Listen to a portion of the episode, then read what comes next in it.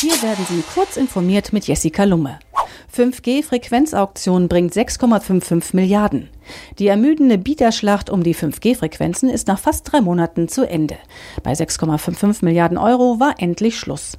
Das Ende der Auktion ist zugleich der Startschuss für 5G in Deutschland, sagte der Präsident der Bundesnetzagentur Jochen Hohmann.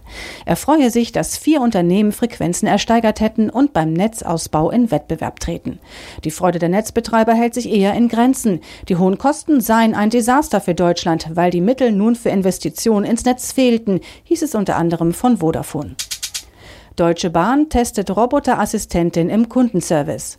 Die Deutsche Bahn testet am Berliner Hauptbahnhof einen Roboter im Kundendienst. Semi soll als zusätzlicher Ansprechpartner im Kundenzentrum dienen und so das Servicepersonal entlasten.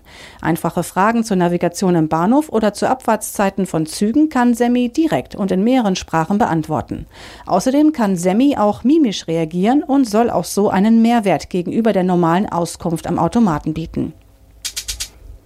Uni-Absolventen fühlen sich unvorbereitet auf digitale Herausforderungen.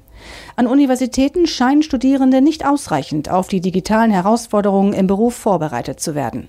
Wie eine Umfrage des Personaldienstleisters Studitems und der Universität von Maastricht in Deutschland ergab, erkennen vor allem Sprach- und Kulturwissenschaftler sowie Juristen eigene Defizite. Dabei sehen sich Frauen nur zu 41 Prozent durch ihr Studium gut auf die digitalen Herausforderungen im Beruf vorbereitet. Bei Männern sind es immerhin etwas mehr als die Hälfte. Die Ruhe vor dem Spielesturm. Die Spielebranche holt noch einmal Tiefluft. Sie erwartet einschneidende Änderungen. Neue Konsolen ab 2020 und der Start mehrerer Cloud-Gaming-Dienste versprechen ungeahnte technische Möglichkeiten und frische Zielgruppen. So kam es dann, dass bei der E3 in diesem Jahr die großen Knaller ausblieben. Sie war eine Show der Teaser, der Andeutungen und Versprechen, der schlichten Ankündigungen ohne Details oder Spielszenen. Alle Infos zur E3 und weitere aktuellen Nachrichten finden Sie ausführlich auf heise.de.